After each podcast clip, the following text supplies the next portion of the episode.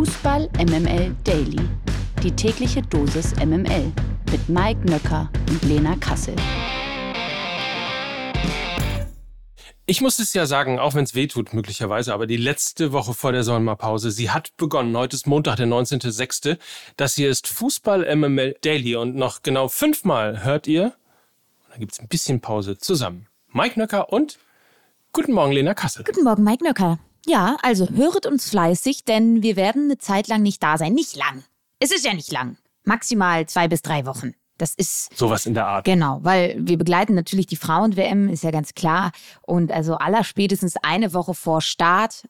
Sie startet am 20. Juli, könnt ihr euch schon mal in den Kalender eintragen. Dann hört ihr uns natürlich wieder. So ist das. Und ähm, wenn es zwischendurch was zu melden gibt, dann melden wir uns natürlich auch. Also, wir sind immer für euch da. MML International. So, Lena, dann geht's mal fröhlich weiter. Du hast dir ja am Freitagabend extra nichts vorgenommen, um das Länderspiel der Nationalmannschaft zu verfolgen. Natürlich. ja, mach, mach weiter. Natürlich passierte genau das, was passieren musste. Das DFB-Team verlor mit 0 zu 1 gegen Polen. Ein weiterer Rückschlag ein Jahr vor der Heim-EM. Mit welchen neuen Erkenntnissen bist du aus diesem Spiel gegangen? Naja, so viel, so viel neue Erkenntnisse gab es da jetzt nicht. Klar, Malik Chow, ein Debütant, den man, glaube ich, so lange nicht gesehen hat. Für mich der beste Mann auf dem Platz. Auch Robin Gosens, der dann eingewechselt wurde, ein belebendes Element, wie man ja so schön sagt im Fußballsprech. Und dazwischen und davor äh, alles beim Alten, ne? Also ein Spiel, glaube ich, welches den Zustand der Nationalmannschaft relativ gut abgebildet hat. Viele schlechte Sachen in der ersten Halbzeit, einige gute Abschlüsse in der zweiten Halbzeit, aber kein Tor. Dem Gegner fällt es derzeit, ähm, glaube ich, relativ leicht, gegen die deutsche Nationalmannschaft ein Tor zu schießen, ohne großen Aufwand zu betreiben. Und der deutschen Nationalmannschaft selbst fällt es hingegen unglaublich schwer, selber ein Tor zu schießen und das mit hohem Aufwand. Individuelle Fehler und fehlende Abstimmung, das war so ein bisschen die Überschrift bei den Gegentoren beim Spiel gegen die Ukraine. Und jetzt war es ein Standard-Gegentor. Und das ist so ein bisschen eine Sache, die kannst du nun wirklich trainieren. Also da geht es um Besetzung von Pfosten, da geht es um Manndeckung, da geht es um Zuteilung, das ist Trainingssache. Ähm, genauso wie auch die Abstimmung untereinander Trainingssache ist. Und ich halte diese ganze Diskussion um, um Kimmich, um den Leader im Team, um die Führungsqualität dieser Generation und um die Spieler generell für eine vorgeschobene Debatte. Das ist vielleicht die neue Erkenntnis, die ich, oder die, eine Erkenntnis, die sich manifestiert hat nach diesem Spiel bei mir. Egal wie ich das Blatt drehe und wende, ich komme sowohl bei dem WM aus als jetzt auch bei Bundestrainer Hansi Flick heraus. Also, er liefert keinerlei Argumente, wieso er weiter Bundestrainer sein sollte. Seine Bilanz nach fast zwei Jahren im Amt, und das darf man ja nicht vergessen, ist verheerend. Also er experimentiert und experimentiert und experimentiert. Und so langsam habe ich das Gefühl, fängt sein kleines Labor so richtig an zu brennen. Also das war die 20. Abwehrformation im 23. Spiel gegen Polen. So findest du keine Achse, so findest du auch keinen Kern an Spielern, die Verantwortung übernehmen, wenn sie dann im nächsten Spiel wieder auf der Bank sitzen. Also in jeder Länderspielperiode stehen andere Spieler auf dem Platz. Und ja, und das gehört auch zur Wahrheit, qualitativ ist die Abwehr die große Kaderschwachstelle. Wenn du eben die Wahl zwischen Kehrer, Henrichs, Raum, Wolf und Hofmann auf den Außenverteidigerpositionen hast. Aber die Gesamtkaderqualität mit sehr guten Innenverteidigern, mit sehr guten Torhütern, mit einem richtig guten Mittelfeld und mit einem Niklas Füllkrug, der eigentlich ein nominell treffsicherer Neuner ist, da hast du als Trainer die Möglichkeiten, dieses Defensivschwachstellen zu kaschieren und im Kollektiv aufzufangen. Und das passiert nicht. Ich glaube, der deutsche Kader ist in seiner Gesamtqualität zu gut, um in der Vorrunde bei der WM auszuscheiden, zu gut, um gegen Polen zu verlieren, ähm, die sich ja selber mit einem neuen Trainer äh, im Umbruch befinden und ich meine, Flick hat damals in einer Freak-Corona-Saison das Triple mit den Bayern geholt. Ja, aber sonst sind seine Verdienste als Cheftrainer dünn bis sehr dünn. Und ich frage mich, wie lange er noch von diesem Triumph bei den Bayern zehren kann. Also nochmal kurz Statistik. 15 Spiele, die letzten, darunter waren nur vier Siege.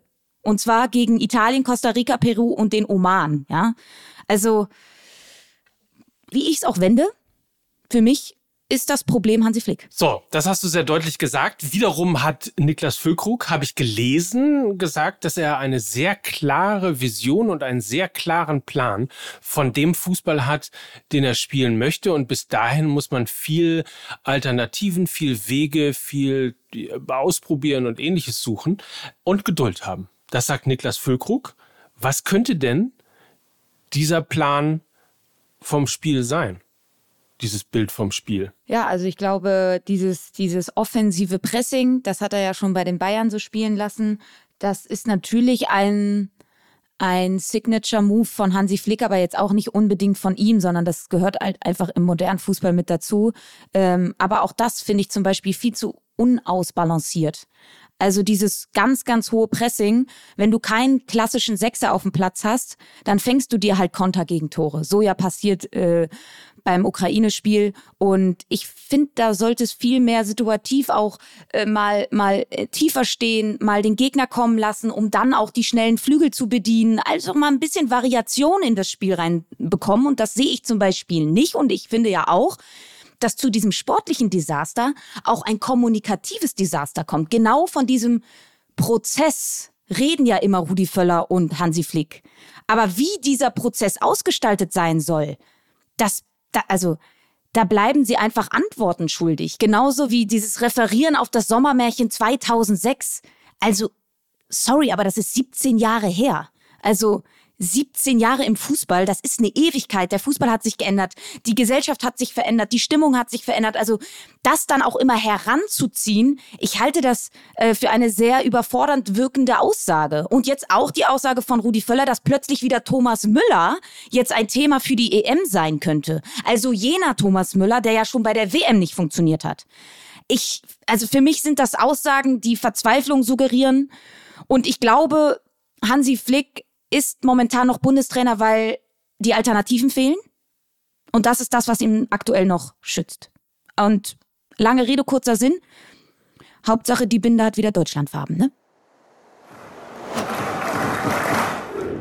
Wie gut ist Deutschland als Gastgeber automatisch für die EM qualifiziert ist. Die anderen Teams kämpfen aktuell in der Qualifikation um eine EM-Teilnahme.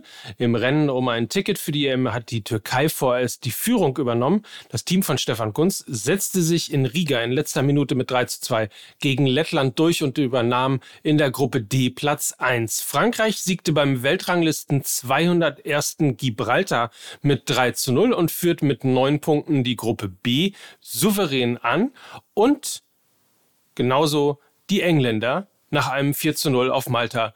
Sie führen die Gruppe C an. Auch die Schweizer sind in ihrer Gruppe nach dem 2 zu 1 in Andorra Spitzenreiter. So, Mike, du hattest gestern Spätschicht. Du hast dir das, naja, wie soll ich sagen, das tollste Spiel in diesem Kalenderjahr angeschaut, nämlich das Nations League-Finale zwischen Kroatien und Spanien. Und ich musste mir das Deutschlandspiel am Freitag anschauen. Das war sozusagen jetzt dein Baby. Wie lief's denn? Naja, Lena, es war auf jeden Fall eine lange und zähe Spätschicht. So viel kann man sagen, denn erst im Elfmeterschießen war klar, es wird weiterhin nichts mit dem ersten internationalen Titel für Kroatien. Die Generation um den großartigen Luka Modric bleibt also weiterhin ungekrönt. Der Gewinner der Nations League 2023 heißt Spanien und viel mehr gibt es über das Spiel auch eigentlich nicht zu sagen. Es war zäh, mit wenigen Höhepunkten, ein bisschen mehr Ballbesitz bei Spanien, aber das war's dann auch und es war vor allen Dingen definitiv äh, kein Finale, das sich in die Annalen des Fußballs gespielt hat. Also Nichts wie Schwamm drüber ist ja eh nicht der beliebteste Wettbewerb. Insofern schade für Kroatien. Glückwunsch an Spanien. 5 zu 4 im Elfmeterschießen gegen Kroatien gewonnen und damit den ersten Titel für den neuen Nationaltrainer Luis de la Fuente eingetütet. Ein Spiel um Platz 3 gab es auch. Da gewann Italien mit 3 zu 2 gegen die Niederlande. Pokalgesetze. Das große Los der Woche bei der Auslosung zur ersten Runde DFB-Pokal heißt ja immer FC Bayern München. Dieses Mal sicherte sich SC Preußen Münster, das Toplos gegen den Rekordmeister und Rekordpokalsieger. Und hier mal einige interessante Begegnungen im Überblick. Titelverteidiger RB Leipzig muss zum Zweitliga-Aufsteiger Wien Wiesbaden. Ganz in der Nähe spielt auch der BVB gegen Schott Mainz. Ganz spannend wird sicher die Partie Rot-Weiß Essen gegen den Hamburger Sportverein. Klingt zumindest ziemlich cool. Ansonsten alle Bundesligisten bekommen es insgesamt mit lösbaren Aufgaben zu tun und ob sich Mickey und Lukas in den Heidewald meiner Heimatstadt Gütersloh locken lassen, wird sich vielleicht morgen bei der neuen Ausgabe Fußball MML zeigen. Nach 24 Jahren jedenfalls freut man sich in Gütersloh wieder auf ein DFB-Pokalspiel. Der Gegner heißt Holstein Kiel. Verlierer des Tages. Als Verlierer des Tages kann man heute durchaus den FC Bayern bezeichnen, denn Julian Nagelsmann bleibt vorerst auf der Payroll der Münchner. Wie die L'Equipe berichtet, konnten sich der Trainer und PSG nicht über entscheidende Details einigen. Die Verhandlungen wären deshalb abgebrochen worden. Der Ex-Bayern-Coach wird also nicht Trainer in Paris und auch die Bayern bekommen zunächst mal keine Ablöse für Nagelsmann. So, ist das also ich meine, du hast gerade eben so gewettert. Ist das nicht insgeheim die Chance für den DFB, ein Jahr vor der EM einen ambitionierten jungen Trainer an die Seitenlinie zu holen? DFB statt PSG. Ja, ähm, ich habe da auch so ein Gefühl. Ich glaube zwar nicht, dass der DFB das macht, aber auf dem Papier unterscheiden Hansi Flick und Julian Nagelsmann Folgendes. Hansi Flick ist ein Verwalter. Hansi Flick ist kein Trainer für den Neuaufbau. Und Julian Nagelsmann ist ein Innovator, einer, der einer Mannschaft eine Handschrift verleihen kann. Und ich würde das sehr, sehr begrüßen, wenn so jemand mal beim DFB die Chance bekommen würde, weil Nagelsmann natürlich ein Trainer ist, der auch fordert und einfordert. Und ich glaube, das würde bedeuten, dass es beim DFB auch mal unangenehm werden würde, unbequem werden würde. Und ich glaube, das ist etwas, was dem Verband gut tun würde. Auf der anderen Seite weiß ich nicht, ob er nicht vielleicht noch zu jung ist, um jetzt ein Verbandstrainer zu werden. Auf der anderen Seite gibt es natürlich auch nicht so häufig die Chance, direkt mit einer Heim-EM Trainer der Nationalmannschaft zu sein. Und ich glaube, wenn die anderen Alternativen wegbrechen bei ihm, er war ja bei Tottenham Hotspur gehandelt, jetzt bei PSG, man hat jetzt noch nichts von Real Madrid gehört. Ähm, aber wenn da keine, keine Vereinsoption für ihn da ist, why not? Interessante Sichtweise. Wir werden gucken, wie sich das weiterentwickelt. Dann Deals. Der VfL Wolfsburg hat Moritz Jens vom französischen Erstligisten FC Lorient verpflichtet. Der 24-jährige Innenverteidiger spielte im vergangenen Halbjahr auf Leihbasis für den FC Schalke 04 und überzeugte auf Anhieb. Schalke konnte ihn nach dem Abstieg allerdings nicht halten. Jens unterschrieb nun also in Wolfsburg und zwar einen Vertrag bis 2027. Die Ablöse soll bei 8 Millionen Euro liegen. Guter Deal für alle Parteien? Voll. Also ich glaube, das wissen auch alle Schalker. Der war schon ein bisschen zu gut für Schalke. Und ich glaube, er ist auch zu gut für die zweite Liga. Und aus Wolfsburger Sicht, Lacroix hat sich ja verletzt, also droht auch den Saisonstart zu verpassen. Miki van de Ween ist ja eventuell auch bei den Bayern auf der Liste oder bei irgendeinem anderen internationalen Top-Club. Und dementsprechend brauchst du da halt noch neben Sebastian Borneau jemanden, der da verteidigen kann. Und Moritz Jens hat das unter Beweis gestellt und zwar eindrucksvoll, dass er überhaupt gar keine Anlaufschwierigkeiten hatte in der Bundesliga. Und er gehört für mich in die Bundesliga und von daher glaube ich, ist es wirklich ein Win-Win für alle Parteien. Nach seinem Vertragsende in Dortmund wechselt Modahut in die Premier League. Der 27-Jährige geht zu Brighton und Hove Albion, die in der vergangenen Saison überraschend auf Platz 6 landeten. In der abgelaufenen Saison kam Dahut unter Trainer Edin Terzic nur auf neun Ligaeinsätze für den BVB, davon vier in der Startelf. So, Dahut in England. Traust du ihm in Brighton einen Neubeginn zu? Also erstmal Brighton ein unfassbar spannendes Team.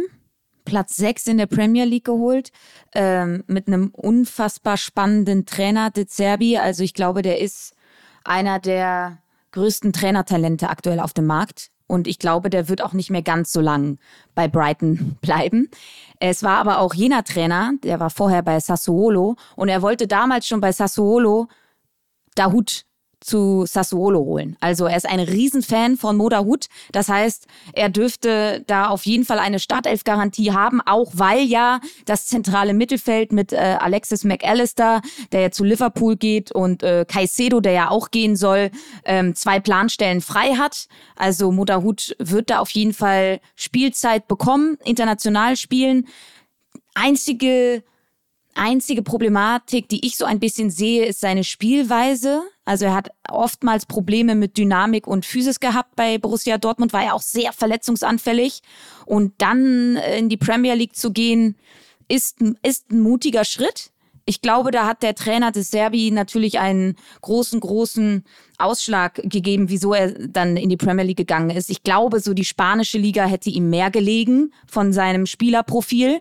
Aber wenn du da eben einen Trainer hast, der dich unbedingt haben möchte, und De Serbi ist ein Trainer, der Spieler weiterentwickeln kann, der eine ganz klare Idee vom Fußball hat, dann kann das auch ein absoluter Glücksgriff für Moda Hut sein und auch im Hinblick auf die EM nächstes Jahr, ja? Also Moda Hut ist ein sehr, sehr talentierter zentraler Mittelfeldspieler, der eventuell dann auch noch seine Chance sieht, mit zur EM zu fahren. Und noch eine Personalie wurde in den letzten Tagen geklärt. Der Franzose Rudi Garcia wird neuer Trainer des italienischen Meisters SSC Neapel. Der 59 Jahre alte Garcia folgt auf Erfolgscoach Luciano Spalletti, der sich nach dem Titelgewinn eine Auszeit gönnt. Garcia hatte zuletzt in Saudi-Arabien den Club Al Nasser mit Superstar Cristiano Ronaldo trainiert. Im April kam es jedoch zu einer Trennung. Zuvor hatte er als Trainer vor allem in Frankreich gearbeitet. Den OSC Lille führte er 2011 sowohl zuerst ersten Meisterschaft seit 56 Jahren, als auch zum Pokalsieg mit Olympique Marseille zog er dann auch noch 2018 in das Finale der Europa League ein und auch in Italien war er schon von 2013 bis 2016 als Coach von AS Rom tätig. Die Doppelmoral. Nationalspieler Felix Metscher hat sich nach mehreren umstrittenen Beiträgen in den sozialen Medien auf Versöhnungskurs begeben. Zitat, ich habe auf meiner Fußballreise Menschen mit allen erdenklichen Hintergründen, Ethnien und Glaubensrichtungen getroffen. Es ist wichtig, dass ich klarstelle, dass ich wirklich alle Menschen liebe und niemanden diskriminiere. Das schrieb der Profi vom VfL Wolfsburg auf seinem Instagram-Kanal. Der 22-Jährige gilt als hochreligiös und hatte sich zuletzt wiederholt Ärger mit Posts eingehandelt, die ihm als homophob ausgelegt wurden. Zuletzt wurde er mit einem Wechsel zu Borussia Dortmund in Verbindung gebracht. Die BVB-Fans hatten sich anschließend gegen einen Transfer ausgesprochen. Auch das noch. Die deutsche U21-Nationalmannschaft muss bei der Europameisterschaft in Georgien und Rumänien auf Flügelspieler Ansgar Knauf verzichten. Der 21-Jährige zog sich am Freitag bei der Generalprobe gegen die Schweiz einen Schlüsselbeinbruch zu. Trainer Antonio Di Salvo nominierte daher Finn Ole Becker von der TSG Hoffenheim nach. Die U21-EM beginnt ja am Mittwoch. Das deutsche Team ist erstmals am Donnerstag gegen Israel gefordert. Alles andere als weltmeisterlich. Der FC Bayern steht angeblich vor einer Verlängerung des auslaufenden Sponsorendeals mit Qatar Airways. Wie die Münchner Abendzeitung berichtet, wollen sowohl der Rekordmeister als auch das staatliche Flugunternehmen aus Katar den Vertrag verlängern. Bisher zahlte Qatar Airways rund 25 Millionen Euro pro Jahr. Aus dem Bericht geht nicht hervor, ob sich diese Summe verändert. Allerdings sollen die Bosse des FC Bayern Bedingungen stellen, was soziale Projekte in Katar anbelangt. Die Zeichen würden positiv stehen, dass es zu einer Verlängerung kommt. Kommt das überraschend? Nein, leider nicht. Vor allen Dingen nicht, wenn Karl-Heinz Rummenigge und Uli Hoeneß jetzt doch wieder mehr in den Verein reingehen. Und sie sind ja diejenigen gewesen, die diesen Deal auch gemacht haben, allen voran Karl-Heinz Rummenigge. Und ich finde es ein bisschen traurig, weil sich die aktive Fanszene vom FC Bayern ja ganz klar gegen diesen Sponsorendeal positioniert und das auch sehr engagiert und das auch für mich sehr nachvollziehbar und mit Vehemenz und das auch schon seit Jahren. Und ich würde das auch, also wenn es die Kategorie geben würde, dann wäre das ein Schlag in die Fresse. Ihr merkt schon, heute ist richtig Zunder in dieser Folge. Richtig, äh, ich sag mal so, am Dienstag steht ja das letzte Länderspiel ähm, dieser äh, Länderspielpause oder Länderspiel-Epoche an. Und wenn das auch noch schief geht, ich glaube, dann ist es wieder Zeit für die beliebte Kategorie Hassen Kassel. Ach du, glaube ich, bin über den Punkt äh, des Hassens schon hinaus. Das Problem ist, dass die deutsche Nationalmannschaft mittlerweile mir egal ist. Und das wissen wir auch alle aus generell zwischenmenschlichen Beziehungen. Wenn dir dann irgendwas dann egal ist, dann ähm, ist der Tiefpunkt auch erreicht. Ach, falls ihr übrigens zum Spiel wollt, ne? es gibt noch Karten in Gelsenkirchen. In diesem Zusammenhang. Weiß gar nicht, wo der jetzt herkommt. So. Aber egal. So. Wir wünschen euch erstmal einen schönen Tag. Ja. Und ähm, melden uns morgen wieder. Startet gut rein in die Woche. Grüße aus, äh, Grüße aus München. Ich werde mir jetzt irgendwie ein laues Plätzchen in der Sonne suchen. Und ich hoffe, ihr werdet es mir gleich tun. Auf jeden Fall. In diesem Sinne, habt einen feinen Tag. Genießt ihn. Denn das wünschen euch Mike Nöcker und Lena Kassel für Fußball MML. Tschüss. Tschüss. Dieser Podcast wird produziert von Podstars bei OMR.